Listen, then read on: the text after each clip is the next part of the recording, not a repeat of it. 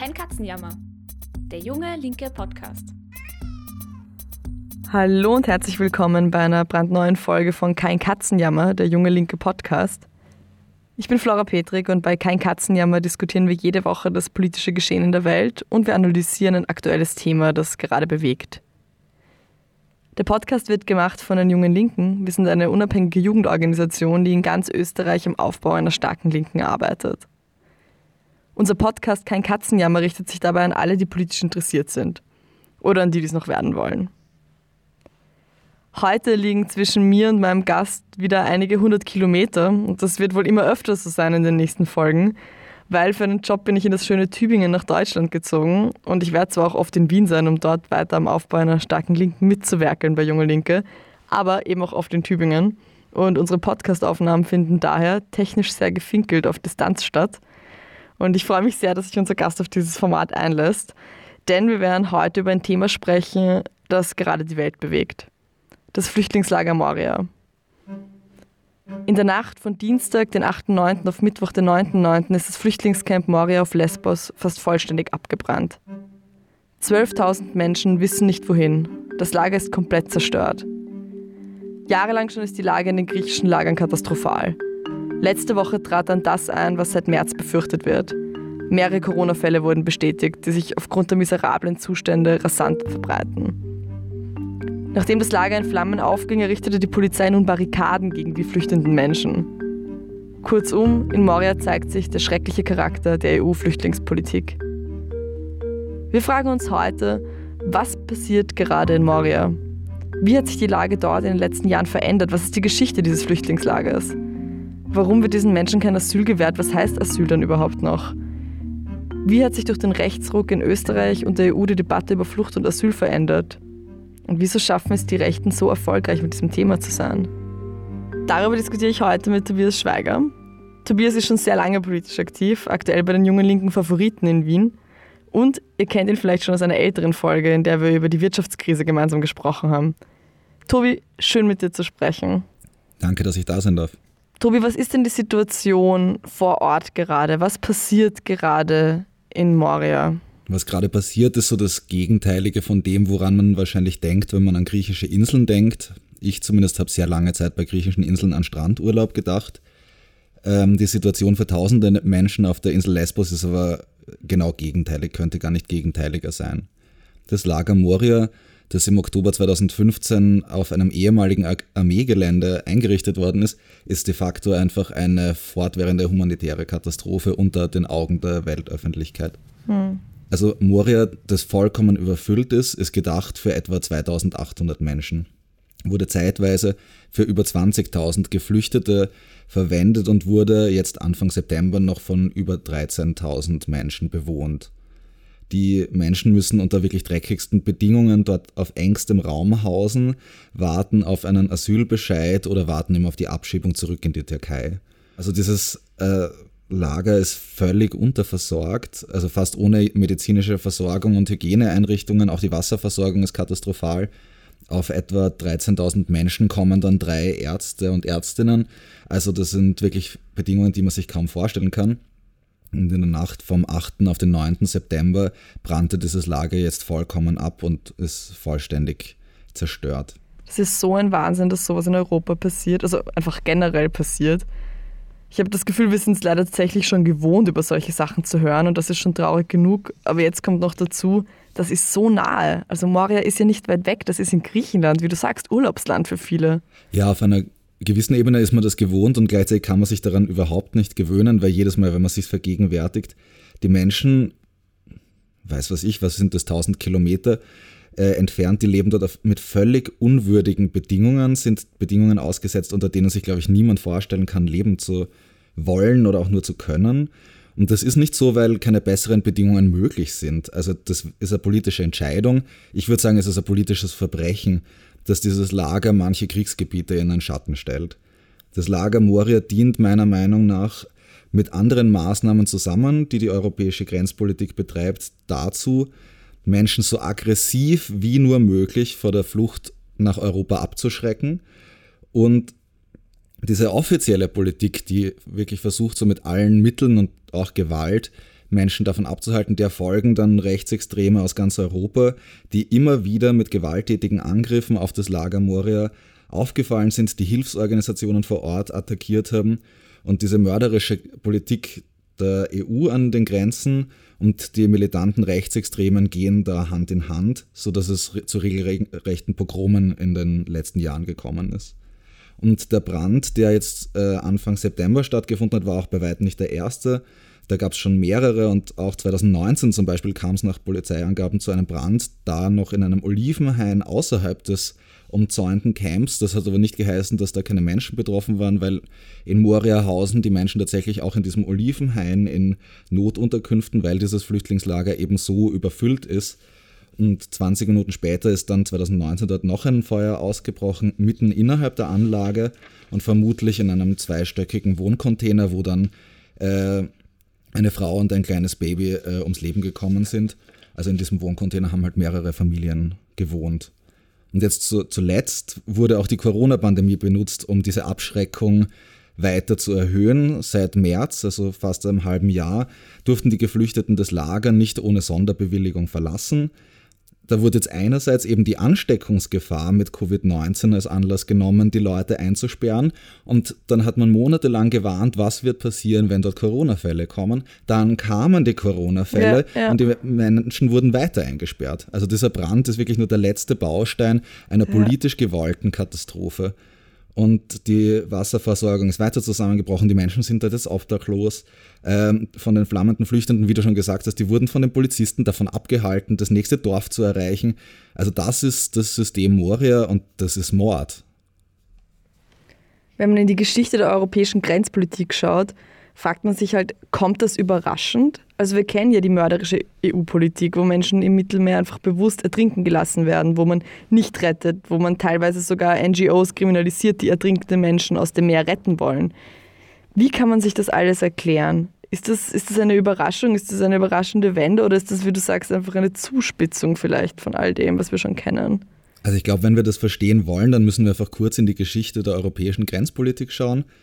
Die EU-Grenzpolitik an sich ist ja die negative Seite von der Personenfreizügigkeit, die wir innerhalb des Schengen-Raums unter Anführungszeichen genießen. Also der Schengen-Raum, das sind ja die EU-Staaten, die sich darauf geeinigt haben, Personenkontrollen innerhalb ihrer Grenzen auszusetzen. An den Land- und Seegrenzen dieses Raums entwickelte sich aber quasi stellvertretend für nationale Grenzkontrollen ein immer dichteres Netz an Institutionen und Kontrollmechanismen. 1998 schlug die wohlgemerkt österreichische EU-Ratspräsidentschaft das Konzept vor, dass man die EU nach konzentrischen Kreisen quasi nach außen hin schützt, unter Anführungszeichen. Und dieses Konzept wurde zwar nicht angenommen, aber die Grundidee davon wurde sehr in die Ausgestaltung der europäischen Grenzpolitik integriert. Und bis 2011 kann man sagen, war die europäische Grenzpolitik vor allem durch eine immer stärkere Auslagerung der Grenzkontrollen geprägt.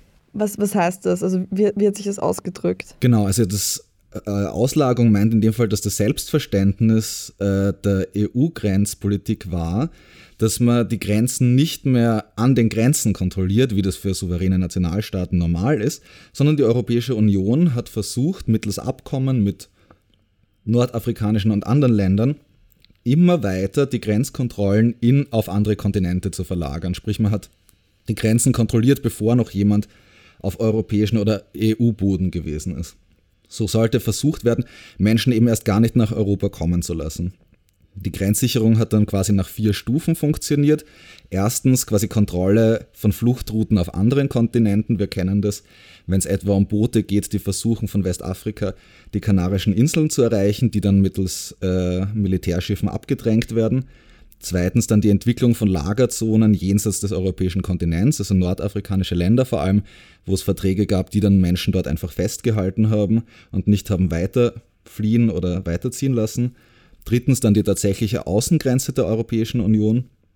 Und äh, viertens dann die innere Kontrolle der Grenzen, wozu neben polizeilicher Verfolgung auch Abkommen wie Dublin II gehört haben, Dublin II hat die Zuständigkeit für Asyl Asylverfahren zwischen den verschiedenen EU-Mitgliedstaaten geregelt. Mhm. Und dieses System ist durch und nach dem arabischen Frühling 2011 und die damit verbundenen Regimewechsel in Nordafrika ähm, beschädigt worden oder hat ernste Risse bekommen. Und wiederum diese Risse und die zahlreichen Geflüchteten aus dem syrischen Bürgerkrieg, der auch in dieser Zeit begonnen hat, haben erzwungen, dass es eine neue Organisation der europäischen Grenzpolitik gibt. Und da ist im Kontext von Moria vor allem auch das EU-Türkei-Abkommen äh, zu nennen, dessen wichtige Elemente sind, dass man äh, vereinbart hat, man kann, die Europa kann in die Türkei Geflüchtete zurückschieben und verpflichtet die Türkei, die See- und Landfluchtrouten in die EU zu schließen. Sprich, man quasi instrumentalisiert die Türkei, wie auch immer quasi dieses Abkommen jetzt an sich zu bewerten ist, also man instrumentalisiert die Türkei dazu, dass Menschen erst gar nicht auf europäischen Boden kommen. Und die, die auf, trotzdem auf europäischen Boden kommen, die äh, konzentriert man dann tatsächlich, interniert man dann tatsächlich auf der Insel Lesbos. Und diese Internierung hat schon eine lange Tradition, aber es ist tatsächlich nochmal eine Verschärfung dadurch, wie sich eben die EU-Grenzpolitik äh, und ihre Territorien verändert haben. Gleichzeitig, glaube ich, sehen wir auch jetzt viel mehr, haben viel mehr im Fokus, was da an den Grenzen der EU passiert.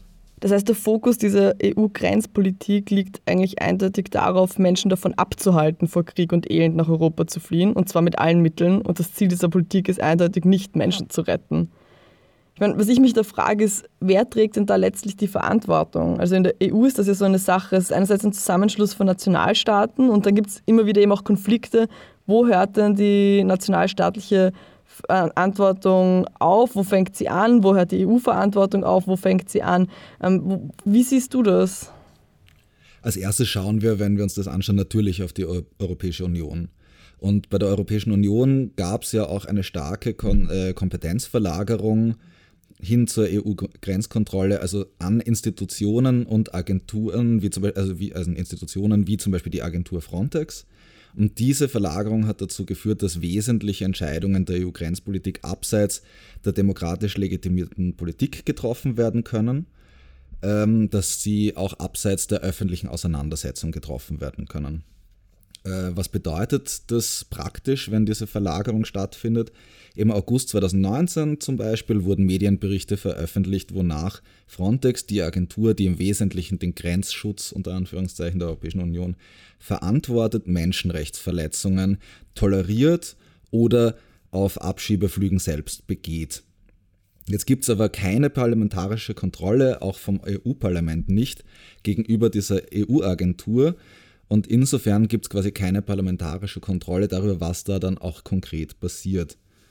Ähm, warum könnte man sagen, was passiert da dann trotzdem? Diese Agenturen werden immer relevanter. Seit 2015 hat die Europäische Union generell ihr Budget für Migrationspolitik enorm erhöht, verdoppelt auf über 20 Milliarden Euro. Und als die Agentur Frontex, die 2004 gegründet worden ist, hat mittlerweile ein Budget von 1,6 Milliarden Euro. Zum Vergleich 2004 waren das noch 6 Millionen. Wahnsinn. Und sukzessive soll Frontex noch weiter aufgestockt Krass. werden auf über 10.000 Beschäftigte, die dann im Grenzschutz eingesetzt werden. Insofern werden natürlich wichtige Maßnahmen der EU-Grenzpolitik auf europäischer Ebene koordiniert und entziehen sich weitgehend nationaler demokratischer Auseinandersetzung. Allerdings heißt es ja nicht, dass nationale Regierungen damit nichts zu tun haben, weil wer entscheidet in der EU, wenn nicht nationale Regierungen? Noch nie haben sich nationale Regierungen der EU wirklich Kompetenzen abnehmen lassen und spätestens seit 2015, dem sogenannten Sommer der Migration, wurden in dem Bereich äh, nationale Politiken wieder viel prägender für die europäische Grenzpolitik. Es ist also viel zu wenig zu sagen, die EU betreibt im Mittelmeer einen Mördermob, was sie tut, aber es geht vielmehr auch darum, dass die nationalen Regierungen da großes Interesse dran haben, dass die Verantwortung dafür tragen, dass die versuchen, irgendwie Verantwortung nach Brüssel abzuschieben, aber zur Verantwortung zu ziehen, sind die nationalen Regierungen dafür. Hm. Ich meine, Österreich spielt da ja seit Jahren eine besonders unrühmliche Rolle. Also mit Sebastian Kurz, der sich einfach damit rühmt, die Balkanroute geschlossen zu haben. Ja, genau. Also, ich meine, das ist ja absurd. Also, Asyl ist ja ein Menschenrecht. Aber Sebastian Kurz und andere behandeln dieses Menschenrecht so, als wäre das ein Sicherheitsthema. Und sie behandeln mhm. es explizit als Sicherheitsthema. Und statt deutlich zu machen, dass es darum geht, Menschen zu helfen, ihre Würde oder ihr Leben zu bewahren, spricht man davon, Grenzen zu schließen. Äh, der Sebastian Kurz wird eben gar nicht müde davon zu schwärmen, wie toll er das damals geschlossen hat. Er spricht von der illegalen Migration, den illegalen, anstatt zu sagen, worum es da geht. Da geht es um Menschen, die Schutz suchen, da geht es um Menschen, die wirklich die notwendigsten Dinge brauchen, um zu überleben. Äh, und die Konsequenz von dieser Entmenschlichung, die da fortwährend betrieben wird, ist dann natürlich auch fehlende Solidarität, Gleichgültigkeit oder geschürter Hass gegenüber diesen geflüchteten Menschen. Und wenn man sich dann anschaut, was auf österreichischer Ebene passiert ist, wurde das geltende Recht im Asylbereich immer weiter verschärft, die Möglichkeit, Schutz zu finden, immer geringer gemacht. Und da muss man ehrlicherweise sagen, die meisten Verschärfungen dieser Art wurden auch zum Beispiel von der SPÖ mitgetragen, die jetzt ja. dagegen auf die Straße gehen will, mhm. die aber in Regierungsverantwortung immer mitgespielt hat bei dem Schaas. Ja. Ähm, und ich finde das sehr wichtig, wenn man sich das anschaut, weil mit dem Thema wird halt ganz gezielt Politik gemacht, in mehrere Richtungen auch. Ähm, 2015 im Sommer der Migration eben haben sich Mitterlehner und Kern dafür gefeiert, Österreich dafür gefeiert, für die Solidarität, für die Menschen, die da mit Wasserflaschen an die Grenze gefahren sind, die an den Bahnhöfen gestanden haben. Mhm. Und dieses kurze Aufscheinen von Zivilgesellschaft haben die beiden instrumentalisiert auch benutzt quasi für ihr politisches Projekt, das aber gescheitert ist. Und der ganze Machtumbau innerhalb der ÖVP wurde von Sebastian Kurz ebenso mit dem Thema betrieben. Und man hat quasi äh, versucht, anhand von Migration und Flüchtlingspolitik ähm, eine, diese autoritären äh, Elemente umzusetzen, die das Staatsprojekt von Sebastian Kurz auch auszeichnen. Also seine Position ist da ja durchaus spannend, weil er als Staatssekretär für Integration noch eine andere Position vertreten hat, als er sie dann als neu erfundener Volkstribun äh, vertritt. Aber ähm, genau, darauf kann man auf jeden Fall nochmal weiter schauen. Aber ich möchte noch einen Punkt sagen, nämlich was noch viel wichtiger ist, als dass die äh, Rechtslage immer weiter verschärft worden ist, in Österreich hält man sich nicht einmal an geltendes Recht im Asylbereich. Mhm. Es ist einfach nicht einmal so, dass das, was noch Gesetz ist, was eh schon unter aller Kritik steht, wenn es darum geht, Menschen zu helfen, nicht einmal an das wird sich gehalten, wenn man mit den Anwälten äh, redet, die in dem Bereich für die Rechte von Asylsuchenden kämpfen, die teilweise ihre Jobs niederlegen, weil sie sagen, es hat überhaupt keinen Sinn mehr, Anwalt zu sein in diesem Kontext, mhm. weil Österreich äh, die Rechtsstaatlichkeit im Bereich Asyl ausgesetzt hat. Und all das sind natürlich Folgen von einer nationalen Politik geprägt von Rassismus, die sich auf der Europäischen Unionsebene noch mehr verdoppeln, vervielfachen, verstärken, aber die dort sicher nicht ihren Ursprung haben. Das heißt, es macht also Sinn, sich trotzdem darauf zu konzentrieren, in der Analyse, in der politischen Arbeit, wie die politischen Verhältnisse sich in den Nationalstaaten entwickeln, oder? Also ich finde auch den Punkt spannend, den du machst, dass es da auch einfach viel um Empathie geht in der Sache. Also das ist ja wirklich einfach ein Wahnsinn, das ist wirklich ein Wahnsinn, dass man die ganze Zeit das Gefühl hat, da wird einfach zugeschaut. Wir schauen seit Jahren nur zu. Und solche Zustände in einem Lager, das sind ja Menschen, die dort arbeiten, die diese Entscheidungen treffen, die Menschen dort bewusst festhalten, jetzt eben diese Barrikaden aufbauen. Da fragt man sich schon tatsächlich, was sind das für Menschen, die das machen und das verantworten? Jede einzelne Person. Also ich, ich frage mich immer wieder, gerade wenn wir auf die politische Verantwortungsebene in Österreich schauen, was geht auch eigentlich mit den Grünen gerade? Also die sind in der Bundesregierung und bekommen es nicht mal durch, 100 Kinder aufzunehmen. 100. Also ich meine, ich finde schon persönlich jetzt mal die Forderung daneben, nur 100 Kinder zu holen. Also nur 100 und nur Kinder. Aber ich meine, nicht mal das schaffen sie.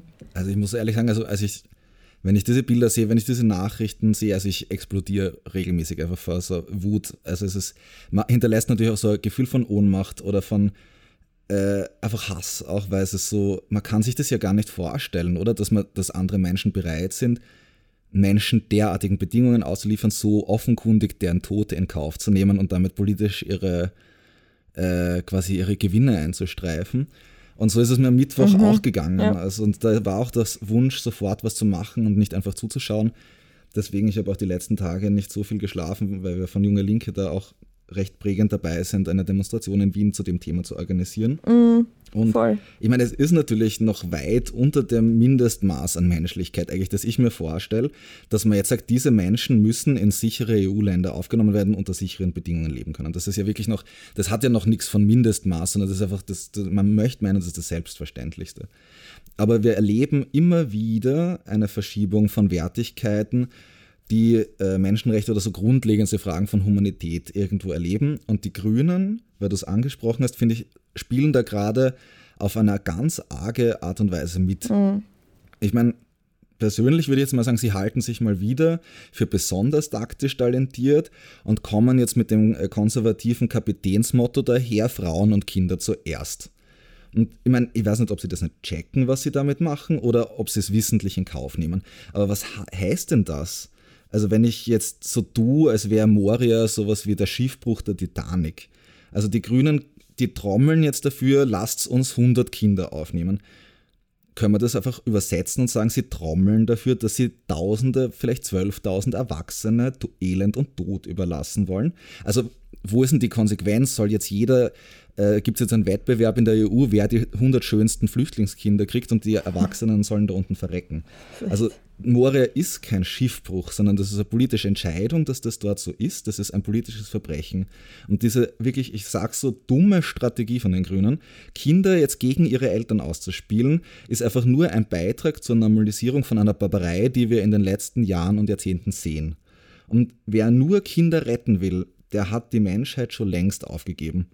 Und daran ändert sich dann überhaupt nichts, wenn man sagt, so man ist zwar in der Regierung, aber man übt jetzt irgendwie Druck aus auf die eigentliche Regierung oder auf mhm. wen eigentlich und dann so irgendwie System und Opposition spielt.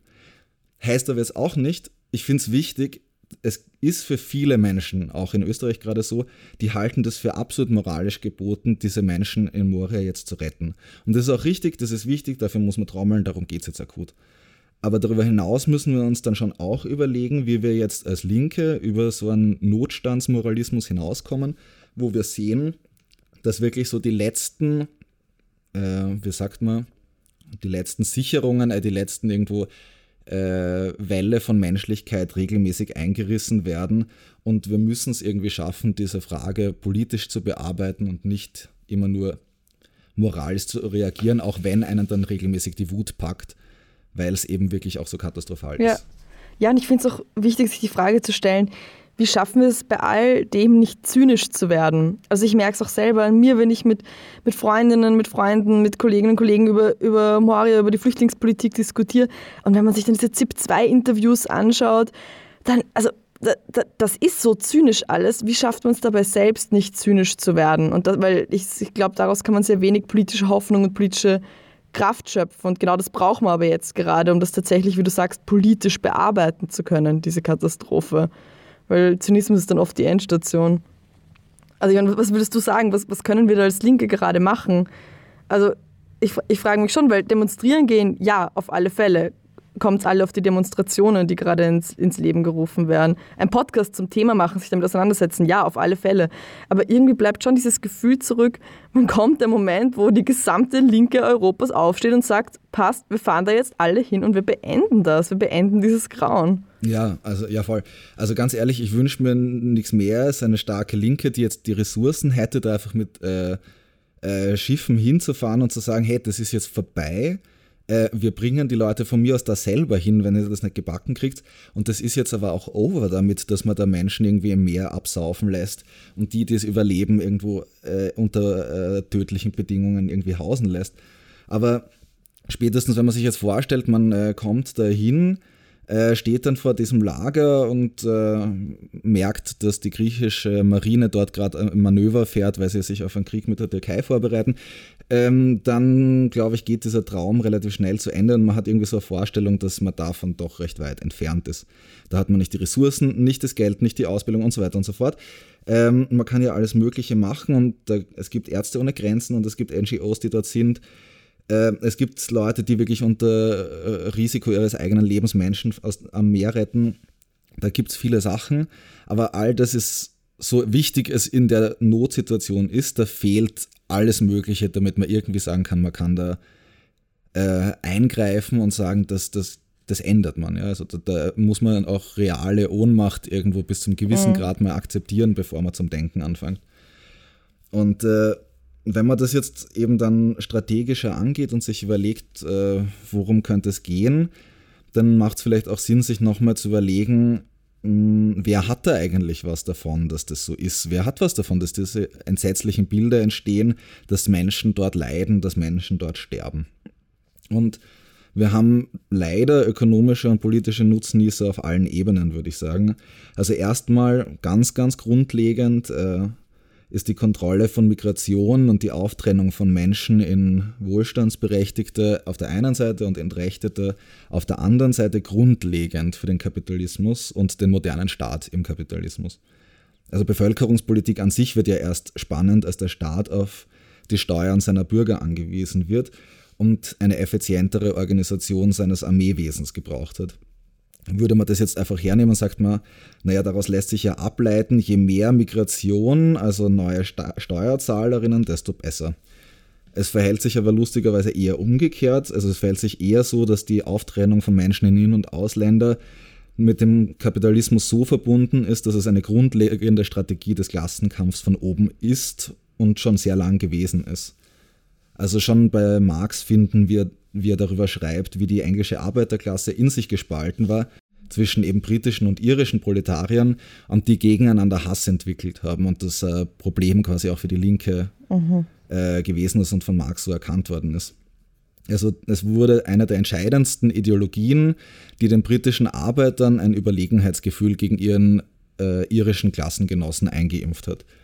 Und diese Ideologie der Überlegenheit oder des äh, Andersseins, des Überlegenseins, des Mehrrechthabens, mehr Rechte habens, äh, war ein ganz wesentlicher Stabilisator für die britische Klassenherrschaft überhaupt. Und diese gleiche Funktion, die wir vor, was wird das dann gewesen sein, 150 Jahren schon finden, hat rassistische Trennung noch heute. So lässt sich die Segmentierung des äh, Arbeitsmarkts rechtfertigen, also dass Migrantinnen strukturell systematisch in schlechter bezahlte Jobs äh, gebracht werden, während die nationale Arbeiterinnenklasse mal prinzipiell unberührt zuschaut. Auch wenn tatsächlich das, was dann meistens mit diesen äh, äh, Segmentierungen verbunden ist, auch für nationale Arbeiterinnenklassen negative Konsequenzen hat. Wenn man nochmal eine Stufe konkreter werden, kann man sagen, es gibt konkrete Branchen, die unmittelbar davon profitieren, dass die Europäische Union ihre Grenzen dicht macht und Menschen illegal in Europa sein müssen. Da geht es dann unter an, oft vor allem um die Landwirtschaft, die Menschen unter elendsten Bedingungen beschäftigen und de facto quasi Neo-Sklaven-Verhältnisse produzieren.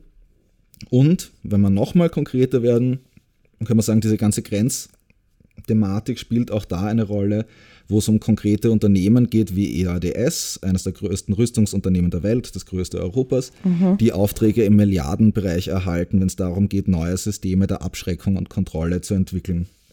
Also, ähm, ja, also es ist wirklich ein ökonomisches Business de facto, das mit der europäischen Grenzpolitik gemacht wird. Frontex, die benannte Agentur für Grenzschutz, äh, hat das Ziel, die nationalen Grenzschutzbehörden mit äh, Forschung und Industrie zu verknüpfen. Also man hat wirklich so das Gefühl, äh, die, das Sterbenlassen im Mittelmeer wäre der neue Wirtschaftszweig der Europäischen Union. Das ist echt, es ist echt so ein Wahnsinn, wie du sagst, wie einfach Business mit der europäischen Grenzpolitik gemacht wird. Ich meine, du hast doch erwähnt, es gibt nicht nur ökonomische, sondern auch politische Nutznießer der Situation. Wie ist das mit der Politik? Also wer profitiert in der Politik davon? Ja, also auch politisch profitieren natürlich welche und vor allem rechte und rechtsextreme Parteien äh, profitieren von dieser Katastrophe. Sebastian Kurz für alle Sachen, die schlecht sind, eigentlich ein gutes Beispiel ähm, hat ja gezeigt, wie er mit diesem Thema die ÖVP nicht nur aus der drohenden Versenkung hat holen können, sondern wie er dieses Thema zu dem ideologischen Kit für sein autoritäres Staatsprojekt hat machen können. Die Kürzung der Sozialleistungen, die Anhebung der Tagesarbeitszeit, Angriffe auf Einrichtungen wie die Allgemeine Unfallversicherungsanstalt und, und, und, immer begleitet von so einem rassistischen Mantra, immer begleitet quasi von der Rhetorik der Abwehr von Geflüchteten. Und äh, insofern so diese noch die härtesten Maßnahmen, die alle getroffen haben, wurden unterbuttert mit äh, dieser Trennung wir, sie, dieser, diesem Angriff äh, auf äh, alle Menschen in Österreich, die wurden übertüncht mit rassistischer Politik. Unter Türkis-Grün spielt das jetzt akut eine geringere Rolle. Deswegen nehmen wir das wahrscheinlich alle auch mit einer gewissen Erleichterung wahr, dass nicht mehr Herbert Kickl im Innenministerium sitzt. Aber trotzdem, auch da merkt man quasi diese äh, Form, die Sebastian Kurz gefunden hat, die gibt es auch heute noch. Also ähm, diese Form, die da gefunden wurde, äh, spiegelt sich dann heute halt eher darin wieder, wenn er sagt, äh, der Virus, also Corona, käme mit dem Auto nach Österreich. Also die Kontinuitäten in den ideologischen Bildern sind nach wie vor auch unter der neuen Regierung vorhanden. Und wenn man sich das konkrete Migrationskapitel angeht, dann wird einem leider eben auch schlecht. Und was folgt daraus für uns in Österreich, auch für unsere Arbeit als, als Linke, für unsere Arbeit an einer starken Linken? Ja, also ich meine, ich für meinen Teil und ich glaube, das gilt für alle, die an junge Linke weiterarbeiten, ist es ja so, wir wollen deswegen auch eine starke Linke in Österreich aufbauen, weil es solche Lager einfach nicht mehr geben darf.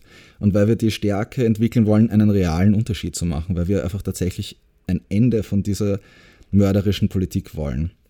Ich meine, nochmal aufs Konkrete geschaut, 12.000 Leute, das ist halt einfach ein Witz. Das ist einfach ein Witz. Das ist einfach weniger als in Eisenstadt wohnen. Ja, genau. Also ich meine, das ist das, das ist das, äh, Wien hat was dreimal, viermal so viel Leerstand an Wohnungen wie das. Also jetzt sage ich gar mhm. nicht, die mhm. müssen da jeder eine, eine, in diese Wohnung ziehen, aber ich meine, das ist doch absurd. Also man aber muss sie, könnten, sie, sie könnten, könnten theoretisch. Einfach, sie könnten einfach, und das ist, das, das ist doch das Absurde. Also wir lassen die Leute lieber sterben, anstatt nochmal drüber nachzudenken, wie man mit der Verteilung von Räumen umgeht, die so offensichtlich da sind. Ähm, es gibt einfach genug Platz. Und so diese gezielte Abschreckungspolitik, die da stattfindet auf Kosten von Menschenleben, ich glaube, das ist das, was uns ja alle antreibt oder was uns auch antreibt, warum wir eine starke Linke wollen. Ich glaube, es geht aber auch eben darum, es geht für mich, wenn ich in der Früh aufstehe und die Nachrichten lese, um Menschlichkeit. Es geht darum, was ich im Herzen spüre, aber es geht schon auch darum, wenn man politisch denkt, dass es eine Machtfrage ist. Und da muss man sich die Frage stellen, wie schaffen wir es, dass die Menschen, die gerade jetzt Entscheidungen treffen, auch über europäische Außen- und Grenzpolitik, diese Menschen das nicht mehr tun können. Wie schaffen wir also ein, äh, im ersten Zugriff Mehrheiten dazu, dass sie das nicht können?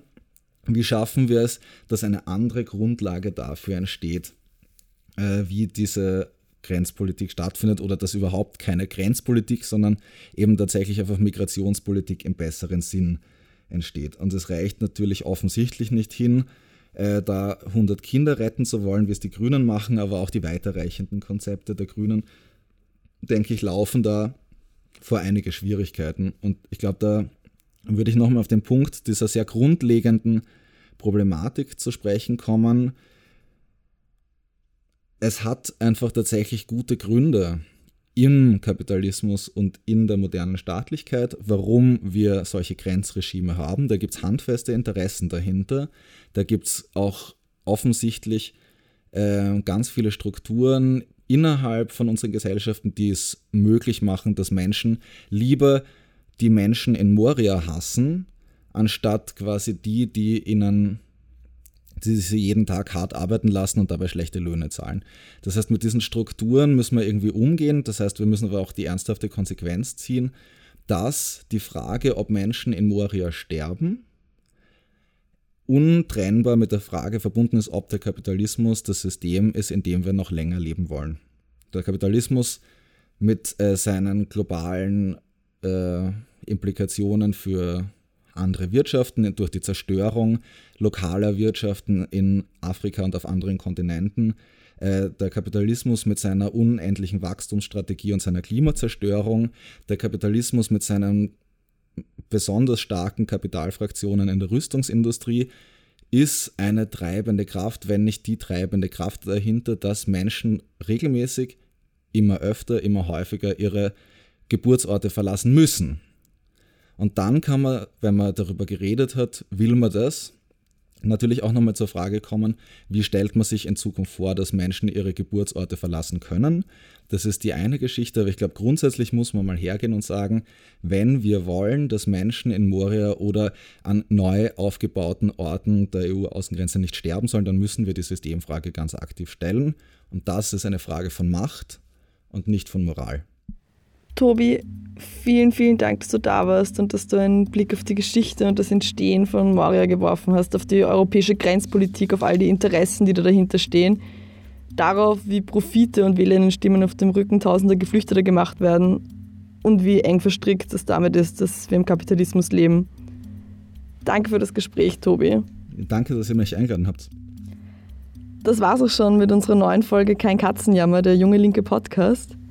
In der nächsten Folge widmen wir uns einem Thema, das nicht abzuerben scheint, nämlich den Corona-Demos und den Fantasien von VerschwörungstheoretikerInnen.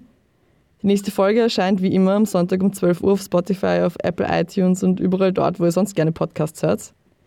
In den Spotify-Charts waren wir übrigens in der letzten Woche auf Platz 21 in der Kategorie Politik und News. Ein großes, großes Danke an dieser Stelle an alle, die immer wieder reinhören, die den Podcast weiterempfehlen und die uns Feedback geben, um den Podcast zu verbessern. Das freut mich wirklich voll. Und Junge Linke ist jetzt in der zweiten Septemberwoche österreichweit in die Kampagne Die Schule ist kaputt, wir helfen nachgestartet. Weil die Bildungspolitik uns im Stich lässt, werden wir jetzt selbst aktiv mit dem Lernnetz der kostenlosen Nachhilfe. Beim Lernnetz gibt es gratis Nachhilfe von jungen Leuten für junge Leute. Das heißt, wenn ihr Lernhilfe braucht oder anderen gerne beim Lernen helfen möchtet, andere unterstützen möchtet, dann meldet euch einfach bei uns bei www.jungelinke.at. Ihr könnt euch einfach so melden und euch bei der Kampagne beteiligen und beim Flyern in ganz Österreich und bei Infoständen äh, überall in allen Bezirken mitmachen. Meldet euch einfach. Das war's auch schon und wir hören uns bei der nächsten Folge oder sehen uns auf der Straße.